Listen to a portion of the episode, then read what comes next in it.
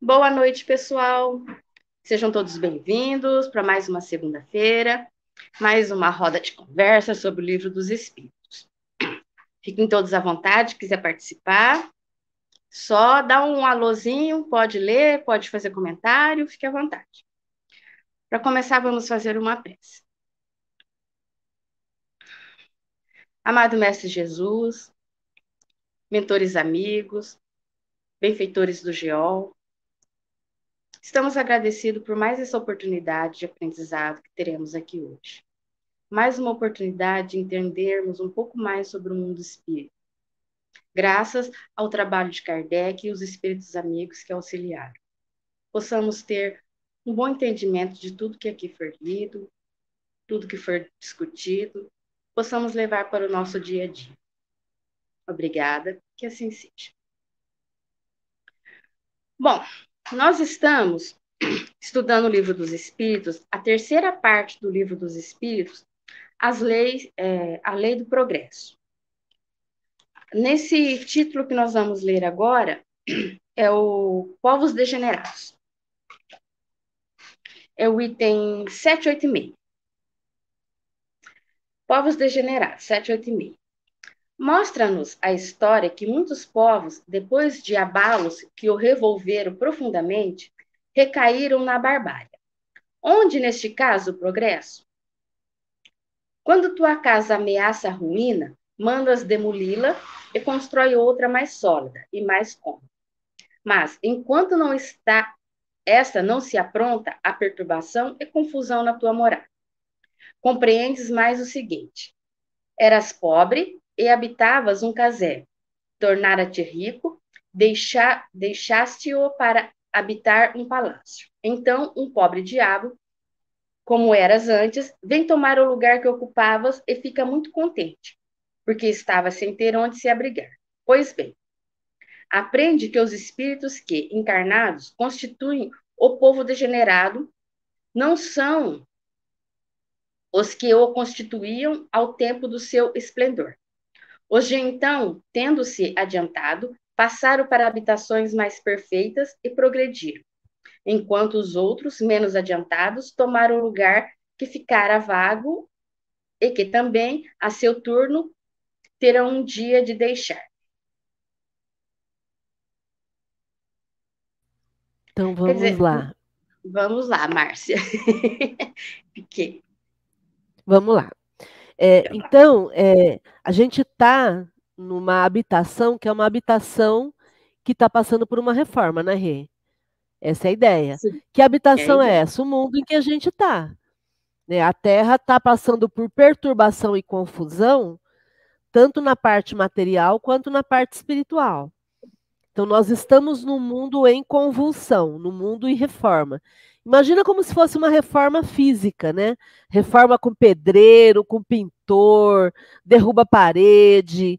Quer dizer, é poeira para todo lado, é incômodo, não tem nenhum lugar limpinho. É, esse é o mundo em que a gente está habitando agora. E esse é o mundo que a gente dá conta de, de, de viver hoje. Eu sempre brinco com isso, né? Eu falo assim: a gente paga o condomínio do lugar onde a gente pode morar, onde a gente dá conta de morar. Então, nós estamos dando conta de morar na Terra.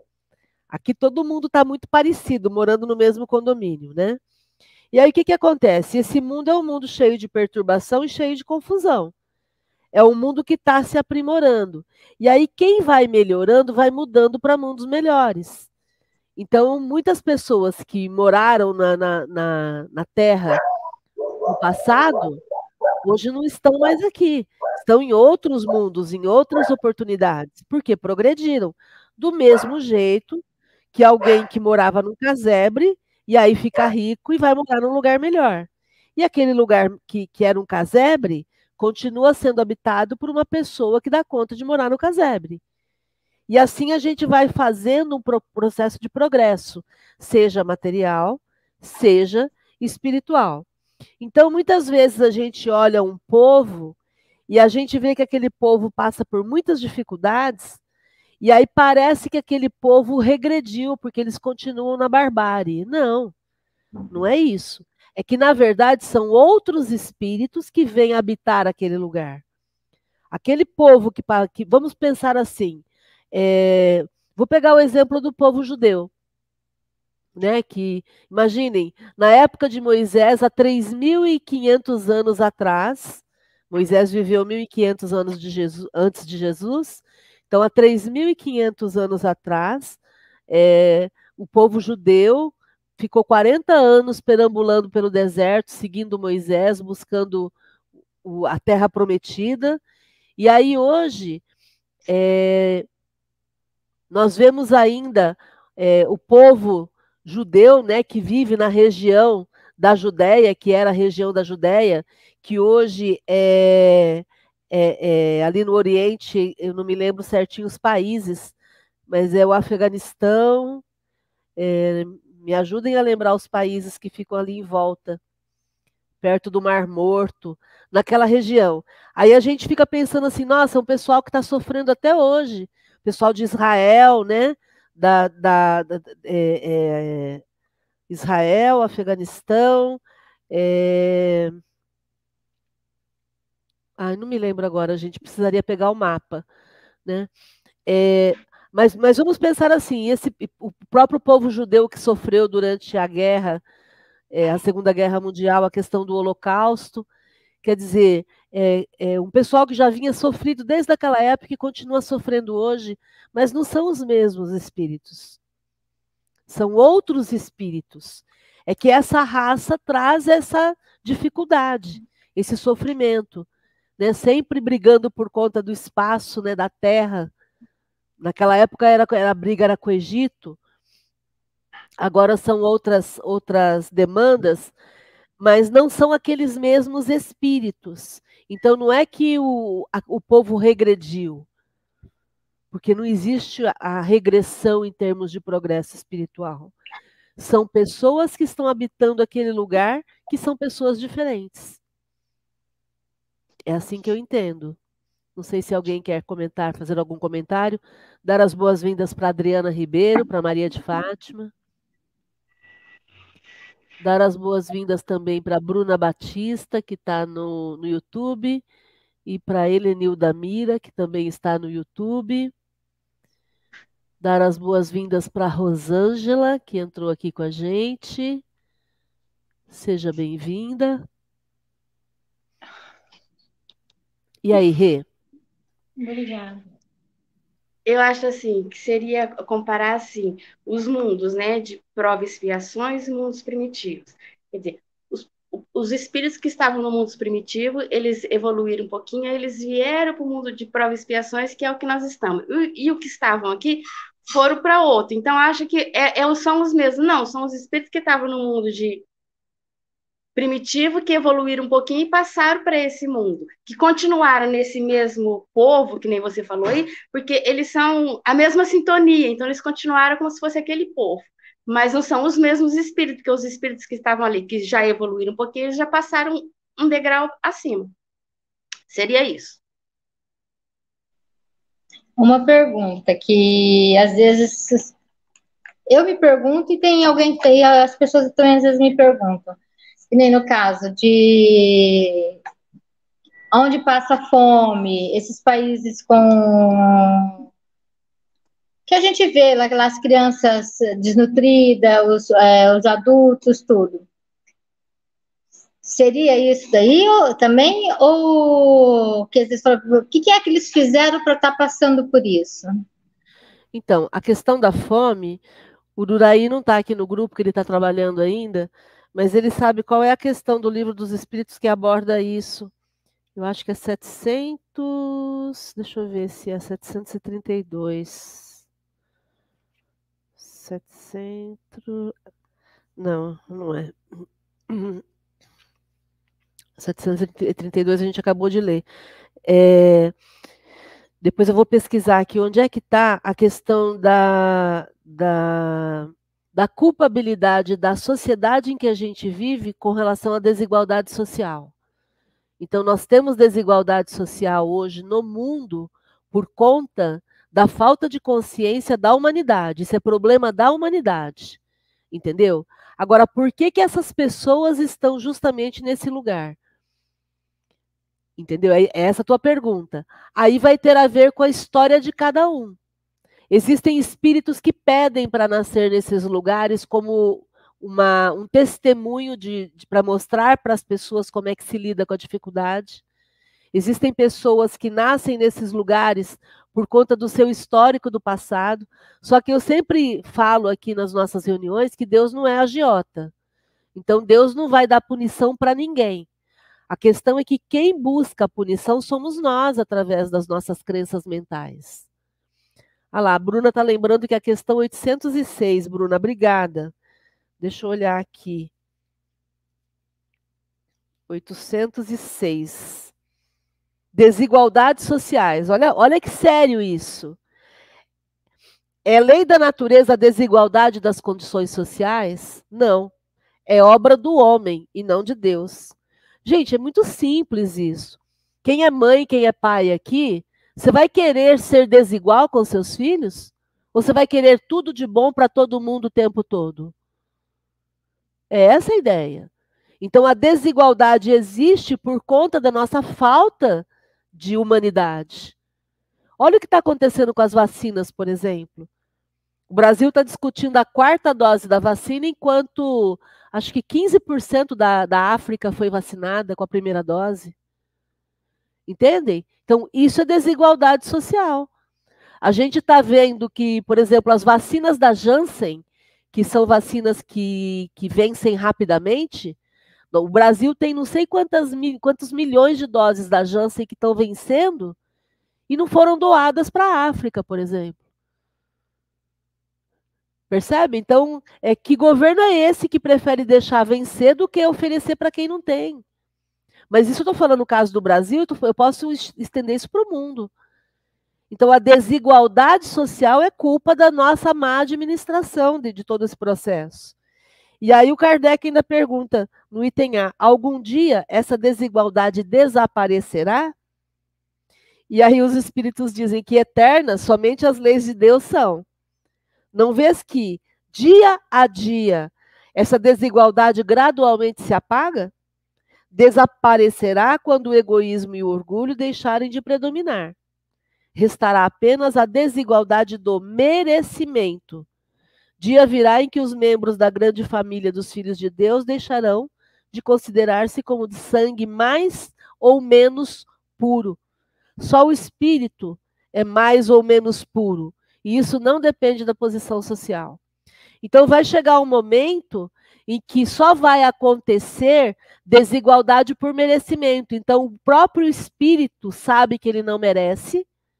Então, o próprio espírito, por exemplo, pode pedir para nascer num lugar com menos condições, para ele treinar um pouquinho o tal do, do egoísmo, para ele treinar a, a, o combate ao egoísmo, treinar um pouquinho a fraternidade e para se melhorar. Mas aí é uma questão pessoal do espírito, não uma questão de condição do meio. Entenderam? Porque quando eu estou com, com a, a percepção de que eu estou errada, eu mesma me puno. Então aí é um outro processo, não tem nada a ver com a justiça divina. Aliás, o bem, o mal, o certo e o errado está na consciência. Eu posso ser uma pessoa que cometi um crime, e sou inocentada. Mas intimamente eu sei que eu errei. E aí eu posso até morrer e nascer de novo, e eu vou continuar com esse sentimento de culpa. E isso vai interferir na minha questão do merecimento. Eu não me acho merecedora. As pessoas me elogiam, mas eu sei que eu sou uma criminosa e aí eu não aceito. Entendeu, Adriana? Então, tem pessoas que se punem intimamente e aí essas pessoas que se punem intimamente é que acabam se colocando nessas situações. Isso é apenas uma parte da explicação, tá? A maior parte da explicação é egoísmo e orgulho humano e a desigualdade sendo obra do homem. É, é, outro exemplo: o Brasil é um dos países que mais desperdiça alimentos no mundo. O nosso lixo é um luxo, todo mundo fala isso. A gente joga um monte de coisa fora. A Adriana trabalha com reciclagem, ela sabe disso. Quantas vezes as pessoas fazem, colocam para reciclar coisas boas que dão para ser utilizadas, reaproveitadas. Então, é, a gente necessita diminuir as desigualdades, não tem como. Alguém quer fazer mais um comentário? Então a gente vai passar para a próxima pergunta. 787. Não há raças rebeldes por sua natureza ao progresso? Há, mas vão aniquilando-se corporalmente todos os dias. Ah, qual será a sorte futura das almas que animam essas raças? Chegarão, como todas as demais, à perfeição, passando por outras existências. Deus a ninguém deserta. B. Assim pode-se dar-se que os homens mais civilizados tenham sido selvagens e antropófagos? Tu mesmo foste mais de uma vez antes de seres o que és. Bom, então, há, espíritos que são rebeldes, que não querem o progresso? É, existe. Tem espírito que fica ali estagnado por um tempo, que eles não querem progredir, eles ficam parados no tempo, mas eles nunca vão regredir, eles vão ficar parados. Mas vai chegar uma hora que eles vão progredir, porque o progresso é o destino de todos nós. Todos nós, Deus nos, nos, nos criou para o progresso. Então, nós vamos evoluir, progredir, querendo ou não. Vai chegar uma hora que você vai ou você vai, porque você não tem como ficar parado onde você está. Então, nós já fomos. Antes da gente reencarnar aqui no planeta que nós estamos, planeta Terra, que é um planeta de provas e expiações, nós já, nós já habitamos um planeta selvagem. Quando a gente era selvagem, a gente foi tudo isso daqui. A gente foi rebelde, a gente foi selvagem, a gente foi antropófago. Então, a gente não tem como falar que não existe espírito assim. Sim, existe, mas que vai progredir, vai, porque é o destino de todos chegar ao progresso.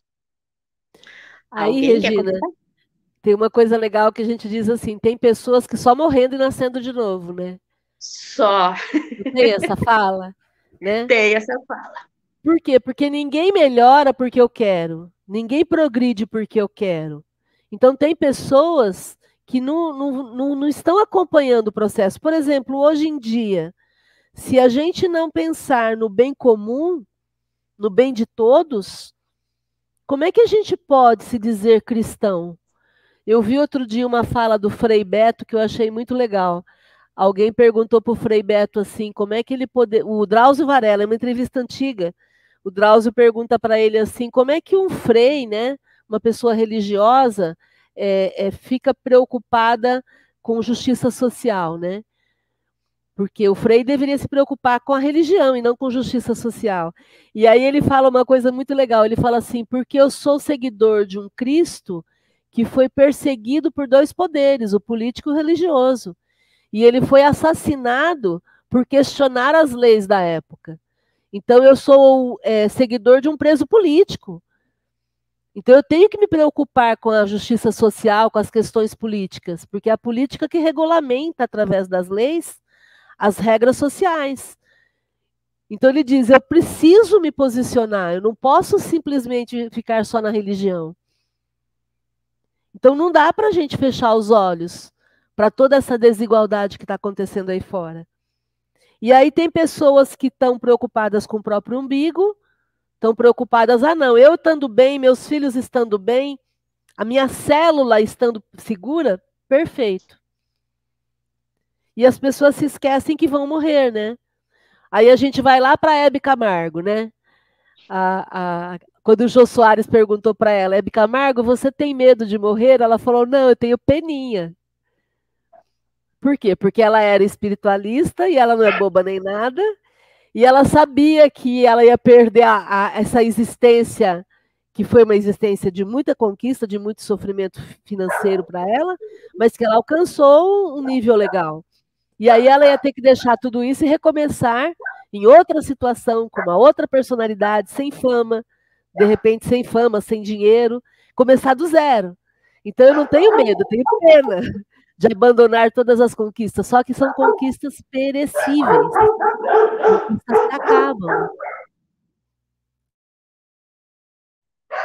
eu me lembro de uma comunicação de um espírito que teve lá numa reunião, que ele falou que ele não queria reencarnar de novo, porque ele não queria usar fraldas novamente, porque ele ia ter que recomeçar do zero.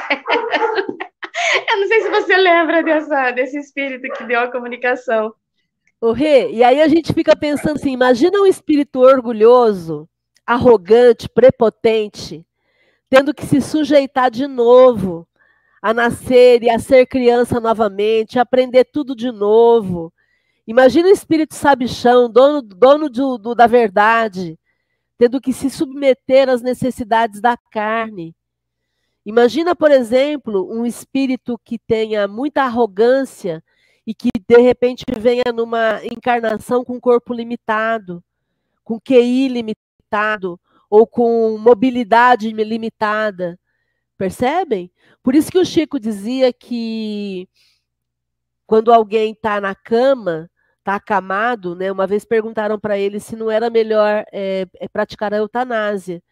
E o Chico tem uma resposta para isso, ele diz assim que, de repente, um minuto que aquela pessoa passe naquele corpo acamado, aquele um minuto vai fazer a diferença para aquela pessoa ganhar existência, para ela fazer uma decisão de vida que mude a forma como ela funciona, como ela pensa. Entende? Porque é isso, é a oportunidade de estar de novo de fraldas, né? É, e ficar dependente de outra pessoa, né? Porque quando a gente é criança, a gente, queira ou não, a gente é dependente dos pais, né? Para banho, para comida. E para um espírito que é orgulhoso desse jeito, deve ser a sensação de ter que reencarnar novamente, passar tudo isso de novo, deve ser pior do que a morte. Alguém mais quer comentar mais alguma coisa? Falar alguma coisa? Alguém poderia ler a, a próxima, por favor?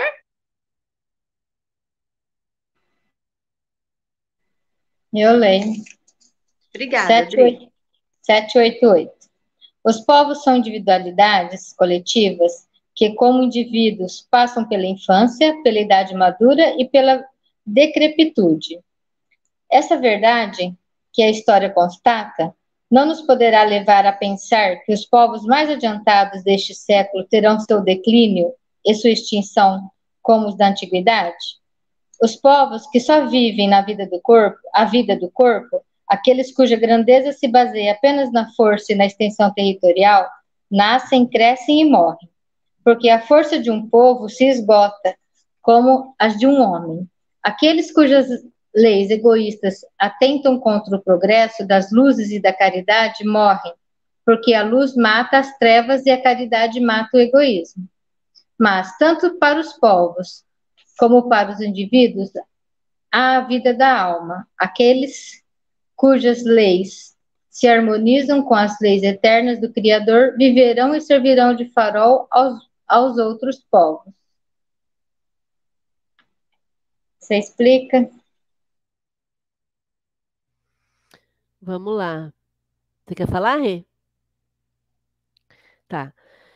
Aqui a gente vai lembrar é, algumas civilizações, por exemplo, os maias, os incas, os vikings. É, ele está se referindo a esses povos que formavam coletividades, né? E que passaram pela infância, madureza e decrepitude. O que, que é isso? Eles surgiram, eles viveram um período muitos foram guerreiros e foram tiveram auge e depois eles desapareceram. Do mesmo jeito que a gente nasce, cresce e morre. É...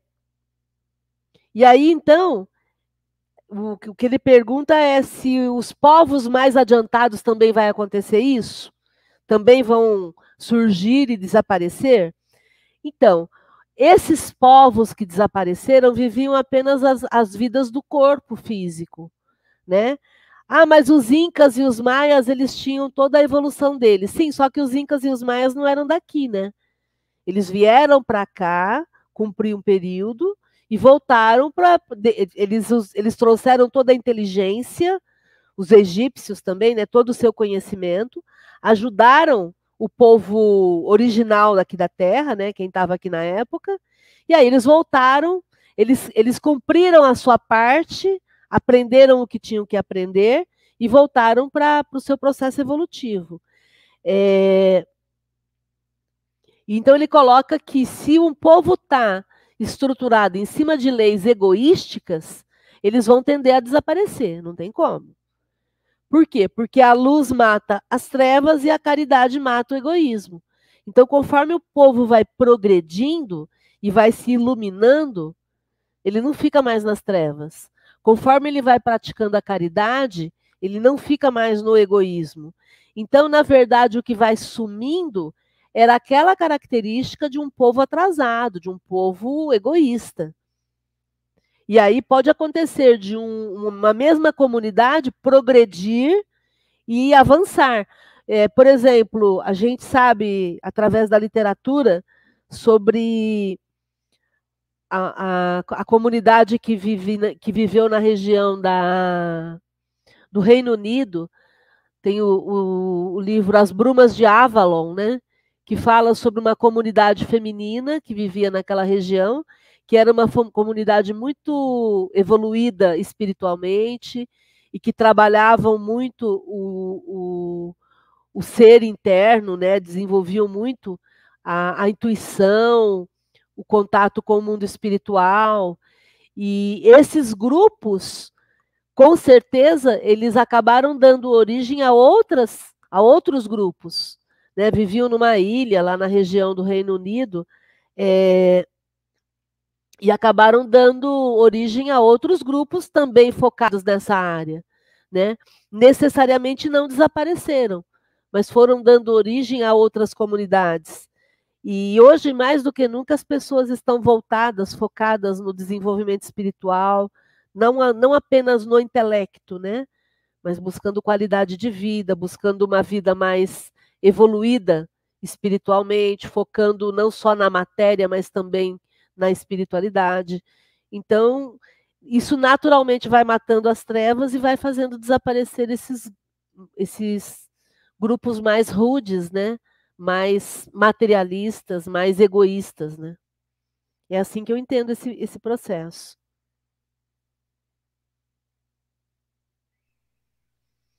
Alguém no final, mais quer... no final, o Espírito até coloca: aqueles cujas leis se harmonizam com as leis eternas do Criador, viverão e servirão de farol aos outros povos. É um ponto que a gente sempre debate, eu sempre falo isso no GEOL, é, para a gente trabalhar sempre muito em sermos melhores, para a gente continuar merecendo a benção da vida, né? Então eu sempre fico pensando, será que Deus tem motivos para me manter viva mais um tempo aqui na Terra? Ou será que já deu para mim? Será que eu estou atrapalhando o processo. Entende? Então, onde eu vou, eu sempre fico focado em ser útil, em fazer a diferença, em contribuir, em ser um elemento que vai trazer bem-estar, que vai contribuir, que vai corrigir, que vai, é, de alguma forma, beneficiar. Porque se eu tenho esse foco, eu vou ser essa pessoa que estou em harmonia com as leis eternas do Criador e que vou viver e vou servir de farol aos outros povos. E, e, e, isso nas coisas mínimas. É quando você vai estacionar, não pegar duas vagas. É quando eu vejo uma sujeira, que é uma casca de banana que alguém pode escorregar, é eu pegar aquilo com cuidado, sem me sujar, mas pegar e jogar numa lata de lixo. Coisas bobas. Né? E quando eu vou lavar uma verdura, como é que eu vou lavar para evitar desperdício de água? Então, ter esse olhar comum, do bem comum, em todos os sentidos. Porque se eu for uma pessoa sem noção, que não está nem aí para nada, eu vou estar tá vivendo uma vida só material, uma vida só egoísta. E aí é melhor que eu não atrapalhe o andamento do o bom andamento da vida dos outros. Percebem? Então o conceito de eternidade para mim hoje é o, é o conceito de o que, que eu posso fazer de diferente para contribuir. Ah, quer dizer que quem morreu logo é porque não estava contribuindo? Não, gente, não. Eu estou falando com relação a isso aqui que está sendo dito. Né? Será que eu estou vivendo e estou servindo de farol? Ou será que eu estou sendo um tapume na vida dos outros? É disso que eu estou falando. Cada caso é um caso. tá? Então, é, é, a gente tem que focar é no nosso objetivo de vida, no, no que a gente está contribuindo.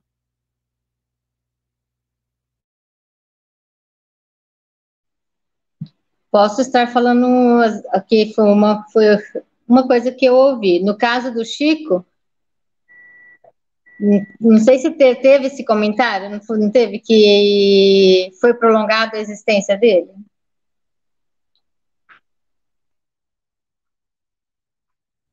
Sim, tanto o Chico quanto o Divaldo, mas não só eles, né? A, a, a própria Madre Teresa de Calcutá, pessoas que fizeram muito bem é, e que amaram muito, e isso é, é até uma, uma estatística para a gente poder, poder checar, são pessoas que acabam desenvolvendo doenças cardíacas, né? Quem ama muito acaba tendo desenvolvendo doença cardíaca. Ah, quer dizer que todo cardíaco ama muito? Não. Não. Mas toda pessoa que ama muito usou muito o quê? O instrumento do coração. Entendeu? Então são pessoas que normalmente tiveram é, situações de dificuldade com a doença e que precisaram de, de alguma intervenção e que até por um merecimento deles tiveram essa intervenção.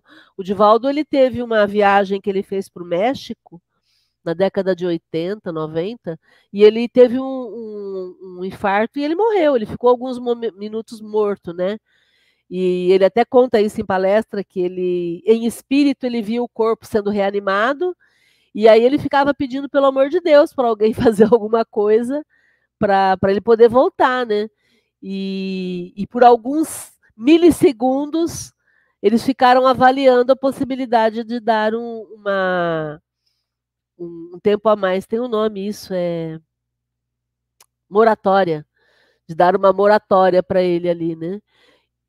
Mas isso acontece com um monte de gente. E não precisa ser nem médium, nem famoso, né? Pessoas do nosso dia a dia que a gente conhece que têm experiência de quase morte e que aí voltam com outro propósito. Pessoas que passam por uma quase morte num quase acidente fatal, né, que escapam por um triz de uma situação. Aí você vai pensar assim: ah, a pessoa teve uma moratória? Não sei. Não sei, o que eu sei é que ela escapou da morte, isso é um fato. Ah, foi proteção ou foi sorte? Não sei. Foi escapar da morte. Entendeu? Agora, o motivo e como ela vai viver dali para frente é uma questão pessoal. Até porque tem gente que tem essa oportunidade e continua é, não valendo nada, né? Se não valia nada. É, é, é ser velho não significa que você melhora. Isso é um ponto, né? Você só melhora se você muda. Ponto. Não é a idade, né? Só um comentário. Eu li um livro que fala um pouco disso. Ele entrou em coma e ele ficou 20 dias em coma e todo o tempo que ele ficou no hospital em coma, ele foi vendo tudo que estava ao redor dele. E tudo que uh, o que se passava que tanto familiares como amigos não gostavam dele e falavam perto dele. E ele foi vendo, foi vendo, então ele foi, ele foi, só que ele voltou. Só que ele voltou e voltou completamente diferente. Então todo mundo estranhava o porquê daquilo, por que, que ele tinha mudado, tanto com os filhos, como a esposa, como os amigos. E a transformação dele foi assim, como se fala, né? Não foi da água para o vinho, foi do vinho para a água, né? Ele purificou. Ele purificou e mudou tudo, tudo para melhor, né? Ele mudou, mas ele conseguiu melhorar a vida dele e dos seus familiares para viver melhor, para continuar a vida bem. Dri, que bom seria se todos nós tivéssemos essa oportunidade, né? De, de ver umas câmeras escondidas de repente, assim, né? Ter informações privilegiadas, né? É, porque é isso, eu, eu sou testemunha de várias situações, de várias pessoas que passaram por isso, até por conta da minha profissão, é, e que mudam completamente a vida, e mudam o testamento, mudam a vida, mudam as prioridades, entendeu? E mudam as prioridades por quê? Porque entendem que são seres espirituais numa, numa experiência carnal. Esse é o ponto fundamental. A gente entender que nós não somos carne, nós somos espírito numa experiência é, é, física. Quando eu entendo isso e eu vivo isso com intensidade, eu mudo meu ponto de vista. Isso é fundamental. Eu deixo de ser materialista para ser uma pessoa espiritualista. Muitos de nós vivemos de forma materialista. Vivemos de forma materialista até as 18 horas, e depois das 18 horas, quando a gente está na reunião do centro, a gente vira santo. A gente funciona como espírito. Está tudo errado. Eu preciso ser espiritualista no meu dia a dia para tomar decisões melhores, decisões mais felizes. Para pensar a médio e longo prazo e não a curtíssimo prazo. A curtíssimo prazo, dentro de 40, 50 anos, nenhuma de nós aqui vai estar tá viva. Pensem comigo. Daqui a, 40, a 50, 60 anos, ninguém aqui vai estar tá vivo. Então eu não posso ficar apenas olhando para a materialidade da vida. Eu preciso ter uma mentalidade espiritual e trabalhar no dia a dia em cima dessa mentalidade. Porque é essa mentalidade que eu vou levar quando eu desencarnar. Entendeu? Então, essa pessoa teve a oportunidade de ver como os parentes eram, daí ela fez novas decisões. Mudou, claro que mudou. A gente também mudaria, né? Com certeza. Alguém quer fazer mais algum comentário? A gente pode ler mais uma perguntinha. O Rei, só dar boa noite aqui para o Edis. Edis Pradella. Boa noite, galera. Olha, estamos, galera feliz, estamos aqui. Bem-vindos. Quanto tempo? Posso ler mais uma, então? 789. O progresso fará que todos os povos da Terra se achem um dia reunidos, formando uma só nação? Uma nação única, não. Seria impossível, visto que da diversidade dos climas se originam costumes e necessidades diferentes, que constituem as nacionalidades, tornando indispensáveis sempre leis apropriadas a esses costumes e necessidades. A caridade, porém, desconhece latitudes e não distingue a cor dos homens. Quando, por toda parte, a lei de Deus servir de base à lei humana, os povos praticarão praticarão entre si a caridade como os indivíduos. Então, viverão felizes e em paz, porque nenhum nenhum cuidará de, de causar dano a seu vizinho, nem de viver às extensas, às expensas dele. Márcia, você quer que comente esse daqui ou lê o comentário? Porque o comentário é super comprido. Eu acho que podia comentar a resposta do espírito depois a gente lê o comentário. O que, que você acha? É, porque vai ficar muito comprido, né? É. a gente vai comentando. Bom, então, que nem ele fala aqui, ser uma, uma um, reunido um dia uma nação só, não, porque é meio difícil, né? Porque como a diversidade é grande, eles não vão ser um, um, uma nação só em sentido de ser uma comunidade só, mas no sentido de ser um amor só, aí sim, né, Márcia? A caridade, o amor ser um só, sim, mas a comunidade só não, porque não tem como todos os povos viver juntos. Desde que a Terra foi dividida, tem os seus continentes, as suas.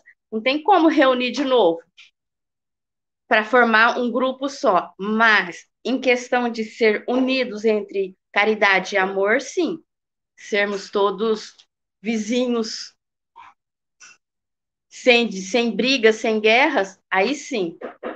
Aí você complementa, Márcia. Eu quero só comentar, é, o Duraí sempre fala que o dia que a gente não tiver mais divisão de países, né, as fronteiras forem derrubadas, é, é, a gente vai viver de uma forma muito mais humana. Eu já tive a oportunidade de trabalhar com pessoas de diferentes países num trabalho que eu tive, e era muito interessante, porque quando a gente estava trabalhando juntos, não se falava de país, se falava do propósito, que era o mesmo. Então, quando a, a infelizmente essa, essa, essa divisão de país ela faz com que as pessoas se classifiquem como melhores ou como piores. Né? A gente tem uma classificação muito triste nessa coisa de primeiro mundo, de terceiro mundo, né? para países ricos e países pobres. É, e aí a, a pandemia veio trazer para a gente o conceito de que somos humanos, somos todos da raça humana. Né? E aí a, a, a, a peste não escolhe quem ela adoece gravemente ou não. Por quê? Porque somos todos humanos, somos todos perecíveis. Então a gente deveria trabalhar dentro da lei de Deus, que é o que o Espírito fala aqui. Quando a gente trabalha no conceito da lei de Deus, o que, que é a lei de Deus? É a lei de amor. A lei suprema de Deus é a lei de amor. Eu vou amar o outro como eu me amo. Então eu tenho que desenvolver auto-amor e aí eu vou conseguir amar o outro. E nesse amar o, o outro vai haver respeito, vai haver convivência tranquila, serena. Então não precisa ser lei para que eu possa respeitar o outro. É eu respeito o outro. E aí eu não tenho necessidade de leis. É algo natural, é de dentro para fora. Então esse é o conceito que o espírito traz aqui. A, a caridade desconhece latitudes e não distingue a cor dos homens. É exatamente esse o ponto. E quando a lei de Deus servir de base, a lei humana, os povos praticarão entre si a caridade como os indivíduos. Então vai ser natural. E aí então eles vão viver felizes, e aí eles vão viver em paz, porque nenhum cuidará de causar dano ao seu vizinho, nem de viver dependendo do vizinho. É isso. Aqui, quando a gente tem amor, a gente tem respeito. Aí a lei de sociedade é uma sociedade tranquila, resolvida. Entendem? Então a gente consegue administrar melhor o processo de viver em comunidade. Agora, quando nós partimos do ponto de classificação, de divisão, de, de, de subdivisão, aí nós vamos criando condições melhores e piores. E que são artificiais, são de fora para dentro. Por isso que são artificiais, né? Então a gente não tem como ter um povo único porque nós temos situações climáticas, latitudes e longitudes diferentes, então não dá. Mas a gente poderia viver num, num mundo melhor, mais igualitário, se a gente tivesse mais esse olhar de amor.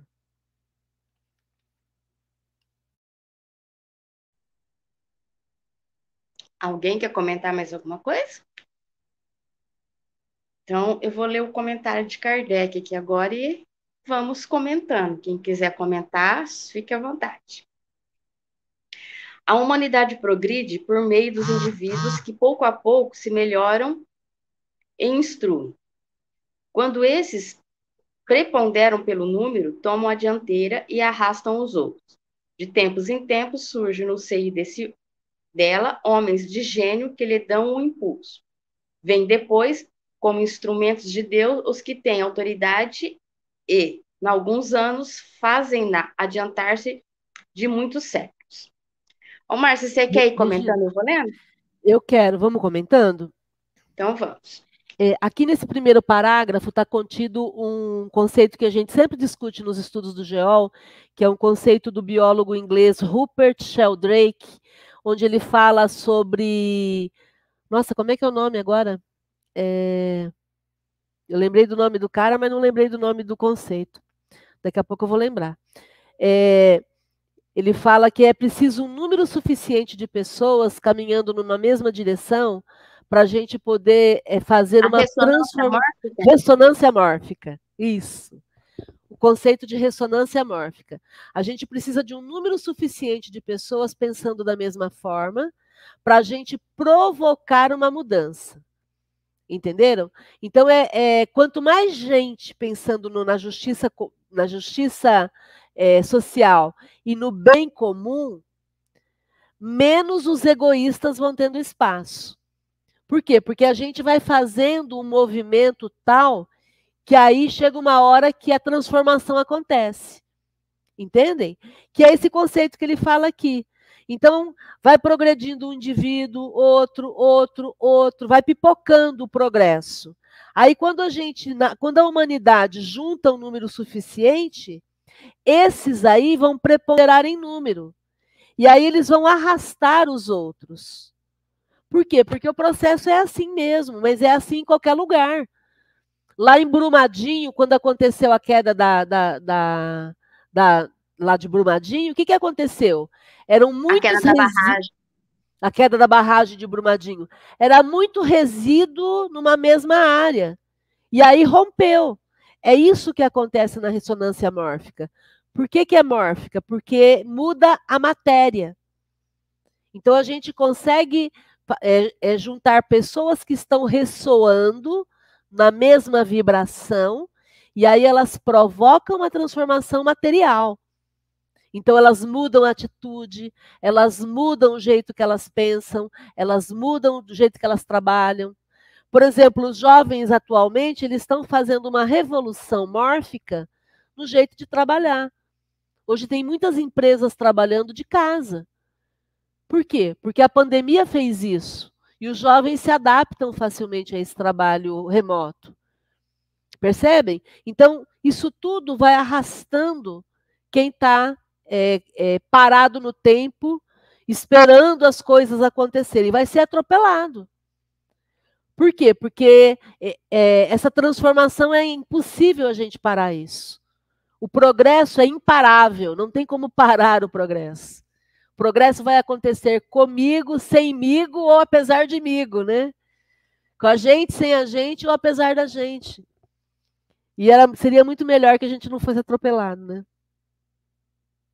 E aí, de vez em quando, surgem algumas pessoas que servem como guias, como ele coloca aqui, que são pessoas que vão se destacando em algumas áreas e que vão provocando a transformação. Aqui em Rio Preto mesmo nós temos vários exemplos de líderes focados no bem comum, na justiça social e que vão fazendo esse trabalho. E não ficam esperando a aprovação das pessoas, não ficam esperando que as pessoas venham se juntar, vão fazendo. E, e vida que segue. E o processo é assim mesmo. E é nesse processo, Márcia, que o planeta vai se transformando de provas e expiações para a regeneração, porque o povo vai mudando e o planeta vai mudando junto, e não ao contrário, o povo acha que o planeta vai mudar para a gente mudar. Não, nós vamos mudando e o planeta vai mudando. É, o progresso dos povos também realça a justiça da reencarnação. Louváveis esforços empregam os homens de bem para conseguir que uma nação se adiante, moral e intelectualmente. Transformada, a nação será mais ditosa neste mundo e no outro, concebe-se. Mas durante a sua marcha lenta através dos séculos, milhares de indivíduos morrem todos os dias. Qual a sorte de todos os que sucumbem ao longo do trajeto? Privá-los-á da sua relativa inferior, inferioridade, da felicidade reservada aos que chegam por último? Ou também relativa será a felicidade que lhes cabe? Não é possível que a justiça divina haja consagrado semelhante injustiça. Com a pluralidade das existências, é igual para todos os direitos à felicidade, porque ninguém fica privado do progresso. Podendo os que vivem, viveram ao tempo da barbárie voltar na época da civilização a viver no seio do mesmo povo ou de outro, é claro, de todos tiram proveito da marcha ascensional. Então vamos lá. A gente observar o progresso dos povos é uma das provas da reencarnação. Por quê? Porque é evidente que hoje, com luz elétrica, com gás, com veículos motorizados, é evidente que a gente tem mais conforto, que a gente usa é, é, esse progresso para alcançar coisas mais facilmente. E aí eu fico pensando, a minha avó que passava roupa com ferro de carvão, né? A, o meu avô que andava a cavalo, né? E a gente começa a olhar, pera lá, houve um progresso? Sim, houve um progresso. Poxa, mas o meu avô não mereceria viver numa época em que a gente daqui a pouco vai ter carro voador? Claro que, que, que mereceria. E Deus não ia privar o meu avô e me, e me beneficiar. Que pai é esse, né? Que justiça é essa? Então, através da reencarnação, o meu avô pode reencarnar agora e de repente nem ser meu parente ou nem ter contato com ele, mas ele também vai usufruir de tudo aquilo que ele ajudou a conquistar. Então, a pluralidade das existências, que é a multiplicidade de vidas, várias vidas possíveis, essa pluralidade de vidas significa que todos vão ter direito à felicidade. Todos vão poder é, aproveitar um pouquinho da felicidade. E naquela época que ele viveu, ele também viveu a felicidade possível daquela época. E agora ele vai poder viver a felicidade que todo mundo está vivenciando. Entendem? Não sei se alguém quer fazer algum comentário sobre isso.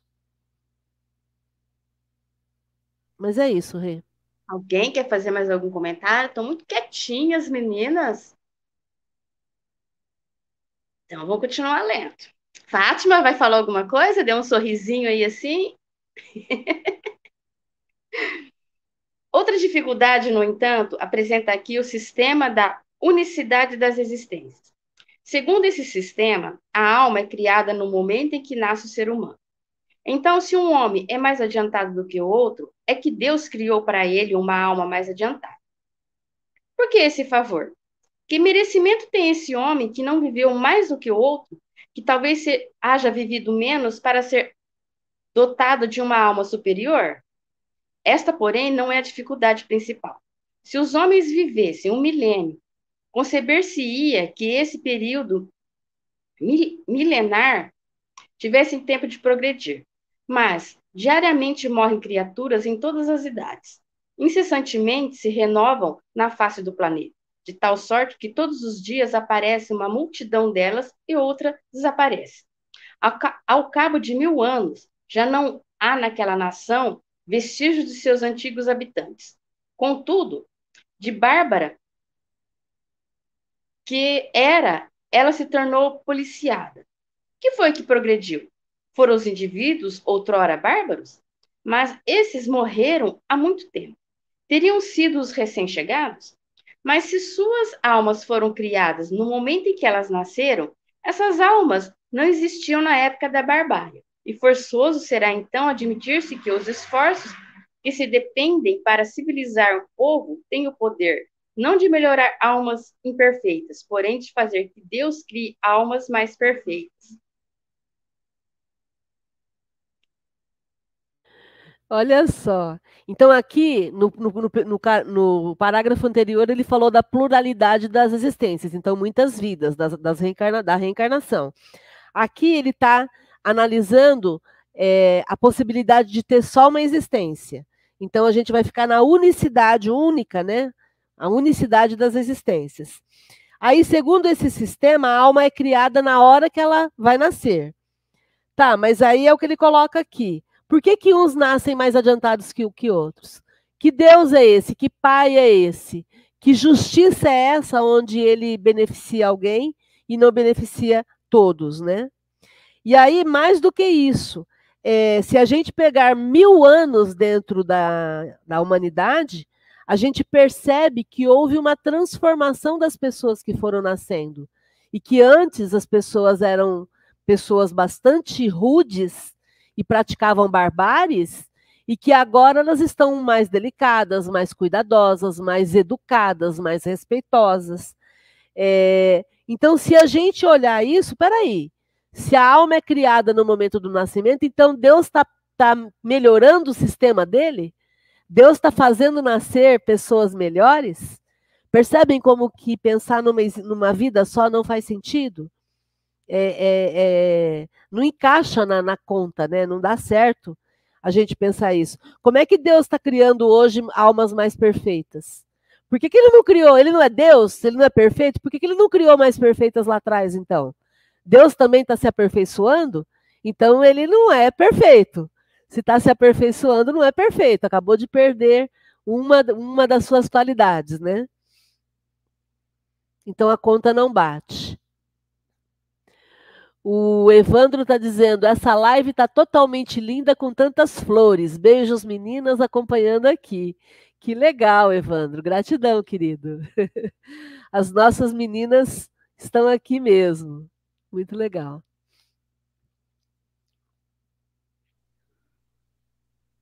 Alguém quer fazer mais algum comentário? Vou terminar de ler então. Comparemos essa teoria do progresso com o que o, os espíritos apresentaram. As almas vindas no tempo de civilização tiveram sua infância, como todas as outras, mas já tinham vivido antes e vêm adiantadas por efeito do progresso realizado anteriormente. Vêm atraídas por um meio que lhes é simpático e que se acha em relação com o estado em que atualmente se encontra. De sorte que os cuidados dispensados à civilização de um povo não tem como consequência fazer que, de futuro, se criem almas mais, mais perfeitas. Tem sim o de atrair as que já progrediram, quer tenham vivido no seio do povo que se figura ao tempo de sua barbárie, quer venham de outra parte. Aqui se nos depara igualmente a chave do progresso da humanidade inteira. Quando todos os povos estiverem no mesmo nível no tocante ao sentimento do bem, a Terra será ponto de reunião exclusivamente de bons espíritos, que viverão fraternamente unidos. Os maus, sinto-se aí, sentindo-se aí repelidos e deslocados, irão procurar, em mundos inferiores, o meio que lhes convém, até que sejam dignos de volver ao vosso, ao nosso. Então transformado.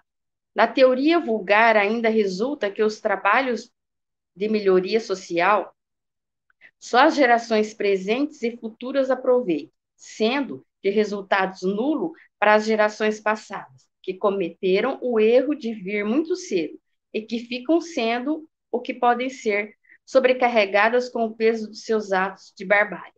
Segundo a doutrina espírita, os progressos ulteriores aproveitam igualmente as gerações pretéritas, que voltam a viver em melhores condições e podem, assim, aperfeiçoar-se no foco da civilização. Aí ele pede para ler lá 222, que é a considerações sobre a pluralidade das existências. Então, aqui ele vai apresentar, aqui é o comentário de Kardec, né? Vamos sempre lembrar que essas palavrinhas pequenininhas são os, os comentários do Kardec. Ele, ele pede para a gente analisar a teoria trazida pelos espíritos a teoria de que a lei do progresso é uma lei natural, a qual a, a Terra está submetida.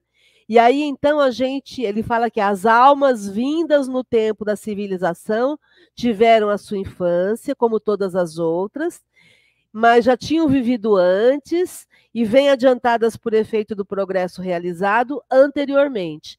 Então, cada um vai sendo inserido no seu processo de evolução aqui na Terra, e aí as, os grupos vão sendo atraídos de acordo com a sua simpatia. Então, nós já sabemos disso, nós, pro, nós progredimos em blocos. Nós temos um grupo com o qual a gente transita, a gente está sempre envolvido com esse grupo, e aí nós vamos trocando de papéis, trocando de, de, de situação de acordo com as nossas necessidades. E aí eu vou ajudando a Regina, vou ajudando a Maria de Fátima, a Rosângela, a Adriana. A Adriana vai me ajudando, ajudando a Rosângela, a Maria de Fátima, a Regina. A Regina também vai ajudando a Rosângela. Quando a gente está junto, um vai ajudando o outro, um vai provocando a melhoria do outro. E aí é assim que a gente progride em grupos.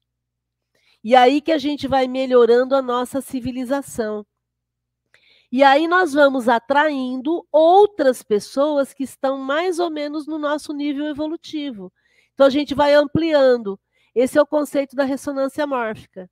A gente vai juntando um grupo cada vez mais focado no bem comum, na justiça social, no amor ao próximo, na prática da caridade, na honestidade, no respeito. A gente vai se juntando. E aí vamos atraindo mais pessoas que também tenham essa, esse ideal, tenham esses objetivos. A gente vai atraindo os que já progrediram. Quer tenham vivido aqui no nosso seio, quer tenham vindo de outras regiões e de outras épocas. E aí ele coloca que aqui se nos depara igualmente a chave do progresso da humanidade inteira. Quando todos os povos estiverem no mesmo nível, no tocante ao sentimento do bem, a terra será ponto de reunião exclusivamente de bons espíritos. Então, esse é o mundo de regeneração que a gente tanto almeja. O mundo de regeneração já começou. E como é que ele começou? Com a nossa transformação. Quando a gente entendeu que eu não consigo viver dentro do sentimento de egoísmo. Eu vou ampliando isso e vou me envolvendo com o outro. E aí, então, naturalmente, os maus vão se sentindo deslocados. Naturalmente, aqueles que não têm essa empatia com o outro vão se sentindo é, é, não bem-vindos, mas não é por conta de quem está trabalhando no bem. Vão se sentindo fora do lugar. E aí eles vão procurar mundos parecidos com o jeito que eles pensam. Quem é egoísta vai ficar bem junto de pessoas egoístas, que pensam do mesmo jeito, que aí eles não precisam convencer ninguém de nada. Então a, a melhoria social ela vai acontecendo aos poucos, só que cada vez num ritmo maior. Por quê? Porque as gerações presentes e futuras vão trabalhando e vão aproveitando do que a geração passada fez. Só que a geração passada vai reencarnando de novo também. E aí a gente vai fazendo esse trabalho de reciclagem, de aproveitamento. Então, os progressos que vão acontecer depois, eles são aproveitados pelas gerações pretéritas, que voltam a viver em melhores condições e podem, assim, aperfeiçoar-se no foco da civilização. Onde é que está o perigo disso tudo? O perigo está que a gente está cada vez mais ficando sem tempo se a gente não se transformar. Isso é um fato. Porque imaginem, a Terra está progredindo, as pessoas estão mais atentas com esse olhar para o todo, com esse olhar para o bem comum. Se eu continuo egoísta, egoísta, só olhando para o meu umbigo, só pensando na minha vida, só sendo materialista, eu vou sendo esse espírito mal que ele fala aqui, que não tenho mais lugar na terra. Então, muitos vão acabar sendo deportados pela própria forma como vivem, porque não cabem mais numa terra justa, numa terra que ampare a todos, numa terra que queira o bem comum. Entendem? Chega uma hora que, se eu não tenho a mesma vibração, eu simplesmente me afasto. E aí eu vou viver num mundo parecido com o jeito que eu sou, egoísta, só penso em mim, só quero tirar vantagem. Então esse é o perigo da coisa, que não é um perigo na verdade, também não é nem ameaça, né, Regina? É a Cada realidade. Um sabe de si, é a realidade.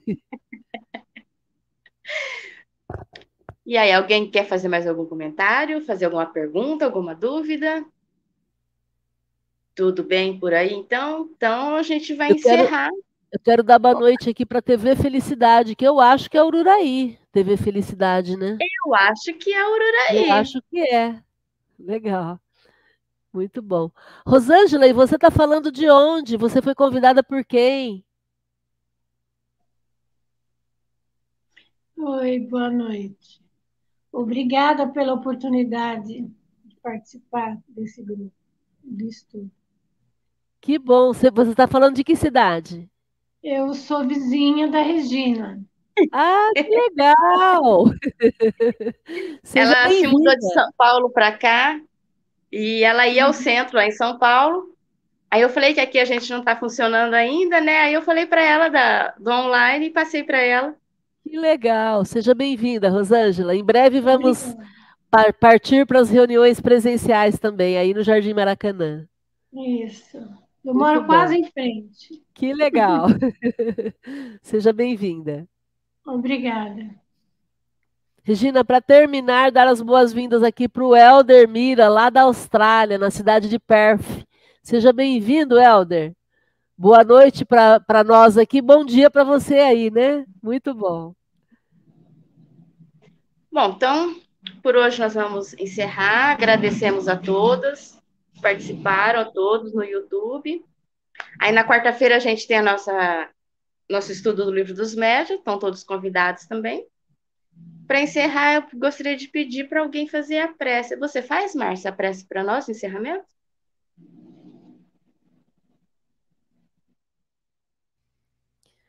Vamos lá.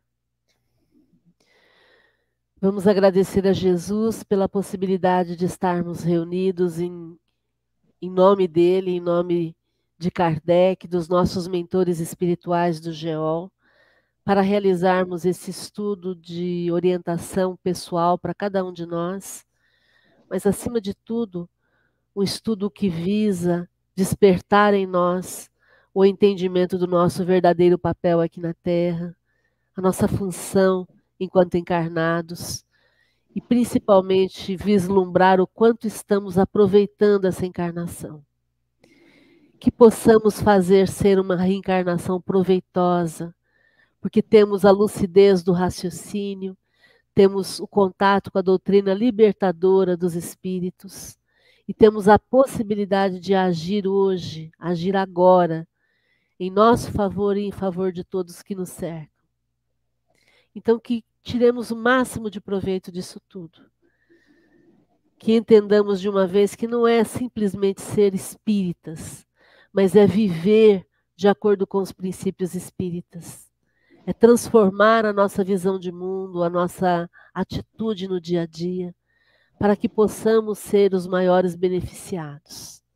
Então, gratidão, Kardec, gratidão, Jesus, por todo o apoio sempre recebido e que continuemos fazendo a nossa parte, sendo mais felizes que dermos conta de fazer. Gratidão e que seja uma semana abençoada para todos nós. Gratidão a todos vocês. Fiquem bem. Tchau, gente. Até quarta. Obrigada.